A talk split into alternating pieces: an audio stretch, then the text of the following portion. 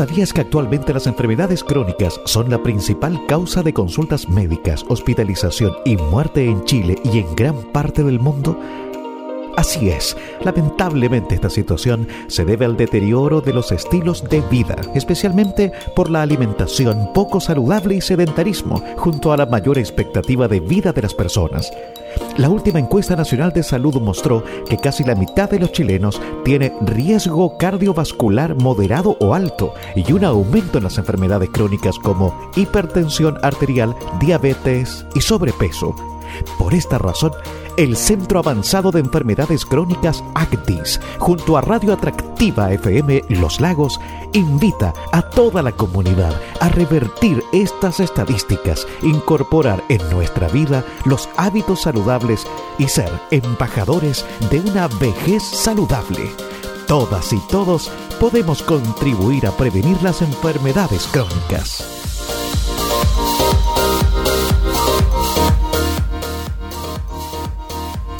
Como cada viernes estamos nuevamente con el equipo médico y científico de, de ACDIS en esta, en esta mañana de 10 de, de junio para darle la bienvenida a todos ustedes y nuevamente estamos eh, con una profesional, Andrea Guidobro, que es académica del Departamento de Ciencias eh, eh, Preclínicas de la Facultad de Medicina de la Universidad Católica del Maule y obviamente es investigadora ACDIS. Le damos la bienvenida, Andrea, para hablar de un tema que, bueno, que usted maneja y que es un medicamento parece que todavía muy popular pese a los años, ¿ah?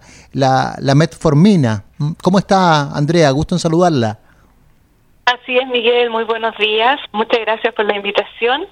Sí, un tema bien interesante porque en realidad es una droga que apareció en los 50. Hasta el día de hoy se usa bastante, eh, es bastante apetecida por la población, se automedica mucho, especialmente por la población femenina porque ayuda a bajar de peso y aumenta el tránsito intestinal. Entonces es bastante bienvenida por ese subgrupo de la población.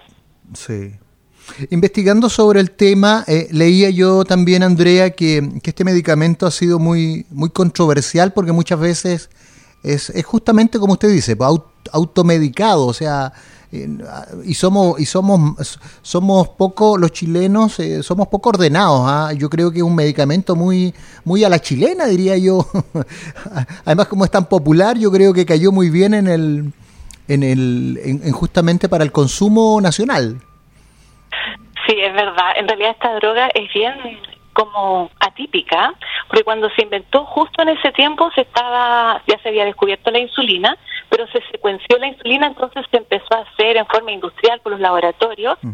y eso sí que hizo éxito total para el tratamiento de la diabetes y la metformina quedó bien olvidada hasta el año 94-95 que como que se reencontró el ser humano, ¿cierto? Mm. Se reencontró la medicina con la metformina. O sea, pasaron 40 años de eso. Muchos años, y fue increíble porque después la, la reencontramos y nos enamoramos de la metformina porque en realidad en ese tiempo para la diabetes había la sulfonilurea, que son secretagogos, o sea, hacen que el páncreas haga más insulina, se van cansando el páncreas y no disminuyen el riesgo cardiovascular, que es de lo que se mueren los diabéticos. En cambio, la metformina tiene una baja de peso asociada, que es muy bienvenida en los diabéticos porque además disminuye el riesgo y ha demostrado que disminuye el riesgo cardiovascular y en el camino nos encontramos que además disminuye el riesgo de cáncer y que aparentemente estudios recientes son bastante consistentes en decir que aumenta el riesgo de la enfermedad de Alzheimer. Entonces, la verdad es que nos estamos reencantando con este medicamento que se usa esencialmente para la diabetes. Sí. Oiga, qué, interesante todo esto, todos estos datos, ¿ah? Y, yo no sé si la gente sabe tanto, pero, pero finalmente, bueno, el medicamento a veces va quedando en la casa y es heredado y no ocupa de este nomás porque es bastante bueno, lo ocupaba tu abuelo, lo ocupaba tu, tu papá. Entonces, eh, a, veces la, mejor guía es la familiar, eh, doctora. Y, le quería preguntar, por otro lado, se dice que ingerir por mucho tiempo este medicamento eh, puede causar daño. Yo creo que como todo lo como, todo como todas las drogas, ¿cierto? Los órganos. Em, ¿qué, hay de cierto en esa información y cuáles y cuáles serían los efectos secundarios, en el fondo, lo que, mm. lo que es bueno que la gente sepa a esta hora de la mañana?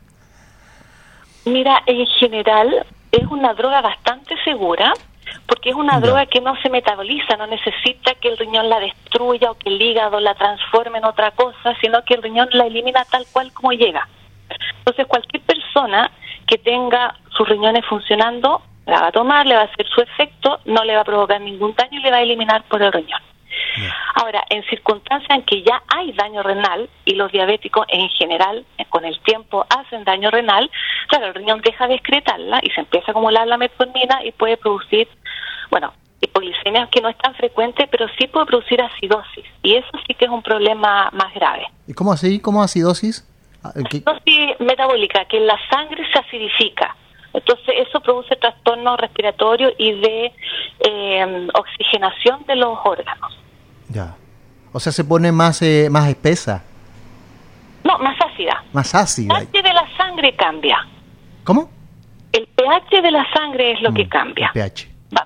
claro, cae el pH. Eso se llama que se hace más ácido y hay todos los, los eventos metabólicos que uno hace, la, la, fisiología normal de la persona cambia porque están hechos para un pH eh, X, ¿cierto? Y si uno tiene un pH mayor o menor, estos, todas estas funciones estamos hablando de funciones bioquímicas a todo nivel, todos los órganos del cuerpo van cambiando y eso puede producir problemas.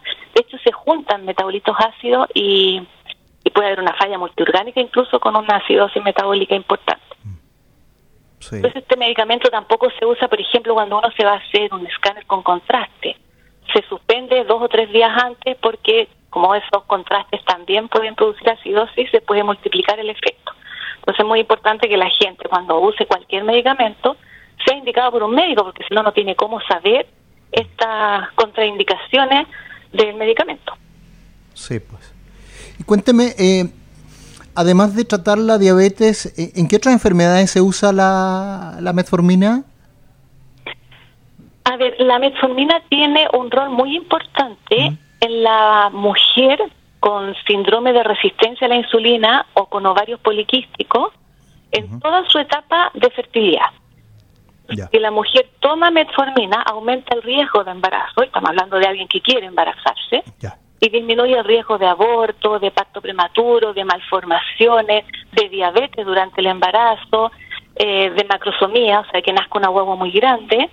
Eh, entonces uno indica la metformina antes y durante el embarazo. Eso es una indicación que ya está acordada. Claro. Sí. Y, las otras indicaciones ya son un poco más relativas. Ya uno podría decir baja de peso. Claro, te podría servir, pero es re poco lo que uno baja. Y si uno le da todo el beneficio a la, al medicamento, se le olvida lo más importante para bajar de peso, que son el cambio de estilo de vida. Y que eso sí ha probado disminuir la incidencia de diabetes y de enfermedades cardiovasculares e incluso de cáncer. Sí. Ajá. ¿Hay algo que, que dentro de la, del ámbito en el que ustedes se desempeñan como, como ACDIS, ¿hay algo que se, le, que se le asemeje o todavía la metformina no ha sido superada eh, por, por, por, medicamentos que, que, sean tan amplios, digamos, que sean tan, no sé si integrales sea la palabra, pero, pero hay algo que, que sea muy similar o que, o que esté mejorado de, como la metformina? Claro, qué buena pregunta.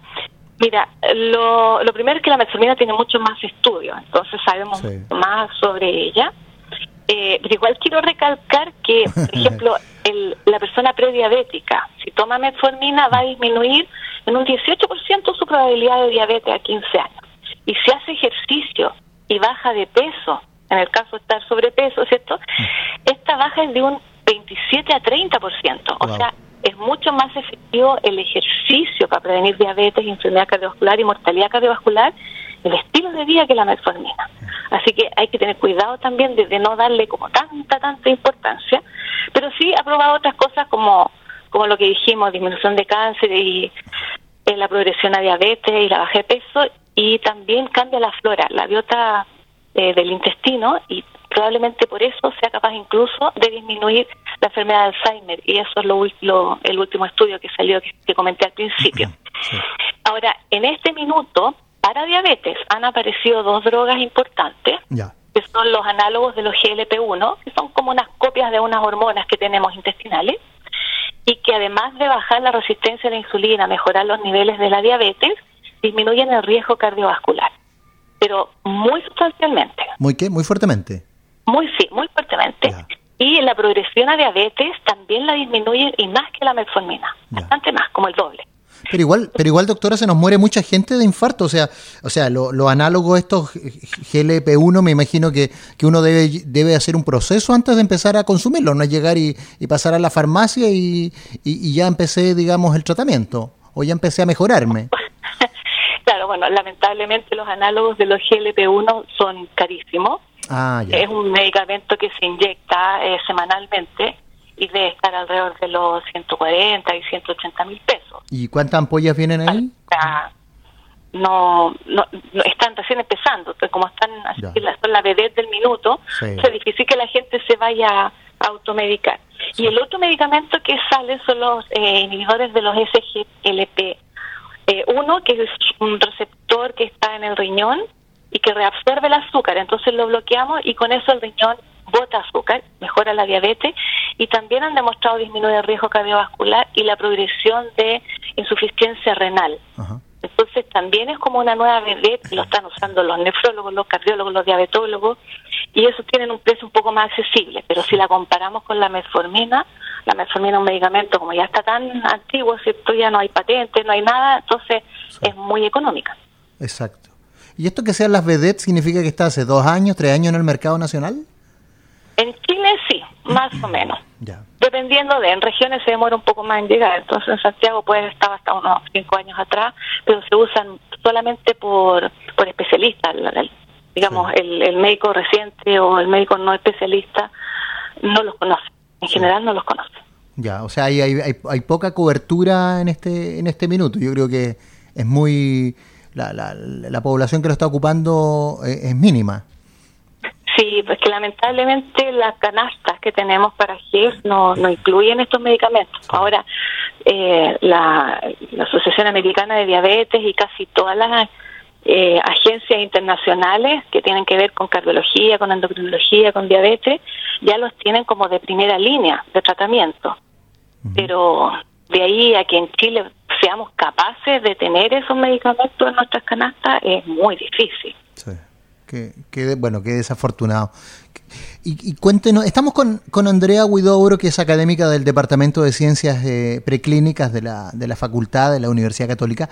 Eh, doctora, ¿y, y, aumenta o, disminuye, nos mantenemos? ¿Qué pasa con, con la diabetes mellitus tipo 2 en Chile? Uy, lamentablemente pasa lo mismo que en todo el mundo, va en aumento. Va en aumento. Va en aumento y un aumento eh, tal como lo han dicho todos, en realidad es la epidemia del siglo si, si nos olvidamos un poco del COVID, sobre todo en este tiempo. En este tiempo se disparó, mucha gente diabética no se controló, entonces ahora están descontrolados y muchos que tenían la sintomatología tampoco consultaron porque la gente no iba a los consultorios, ¿cierto? Por miedo a salir y después eh, por una y otra cosa, entre las vacunas, no, no fueron a control y no se han hecho los diagnósticos. Y ahora recién estamos haciendo los diagnósticos y pasa lo mismo que con cáncer, gente que se abandonó, ¿cierto? quedó el tratamiento votado o el diagnóstico se va a prolongar estos tres años. Sí. Retrocedimos harto en, general, en todo. ¿Mm? Que, en, general retrocedimos en, en los últimos dos años en muchas cosas. De todas maneras. Sí, sí. Y, pero ¿y antes del 2019 o antes de la pandemia? Sí, igual iba en aumento. 2019 el estallido social, no, no tiene nada que ver con, eh, con la mellitus, pero, pero ¿qué pasaba ahí estadísticamente? ¿Veníamos al alza también? Sí, veníamos al alza. Lo que pasa es que va de la mano a factores de riesgo como el sobrepeso y la obesidad. Mm. Y el sobrepeso y la obesidad vienen en alza desde décadas atrás. Entonces no, no había forma de que no pasara lo mismo con la diabetes, y van realmente de la mano eh, también va de la mano con el estilo de vida y cada vez hacemos menos ejercicio y cada vez comemos peor, ¿cierto? Comida rápida, ¿cierto? Más rica en, grasa y, y esos también son factores de riesgo de diabetes porque producen resistencia a la insulina. Sí.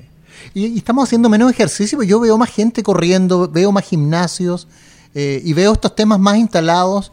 Eh, ¿O será que solamente en un grupo etario, a lo mejor en el que yo me muevo, estoy mirando que, esto está funcionando, pero, pero en la global estamos, como dice usted, estamos, estamos a, la baja? Eh... De todas maneras no hemos sido capaces de cambiar la cultura. Eh, no, claro, uno ve más gimnasio, más gente, pero en ciertos sectores de la sociedad. No son representativos del Chile.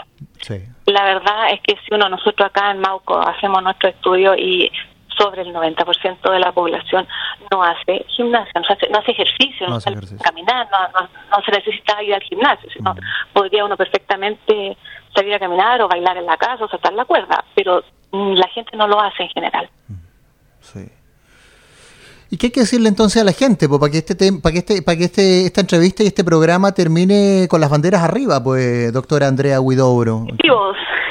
Sí, porque si no, si no, no, pues bueno, si ya, o sea, no es que no, no es que lo, no es que lo, lo, supiéramos de manera tan tajante, pero estamos reafirmando en esta conversación algo que, que es propio de, de nosotros, ¿cierto? El sedentarismo, eh, a lo mejor caminamos un poco más para ahorrarnos unos pesos de la micro y que sé yo, la vida está tan cara, pero, pero al final del día igual llegamos a la casa, es como las, las chicas que hacen zumba, porque después en el tercer tiempo se van a comer un tremendo sándwich eh, con un capuchino gigante, entonces, eh, perdón la expresión, pero se fue a las pailas la zumba.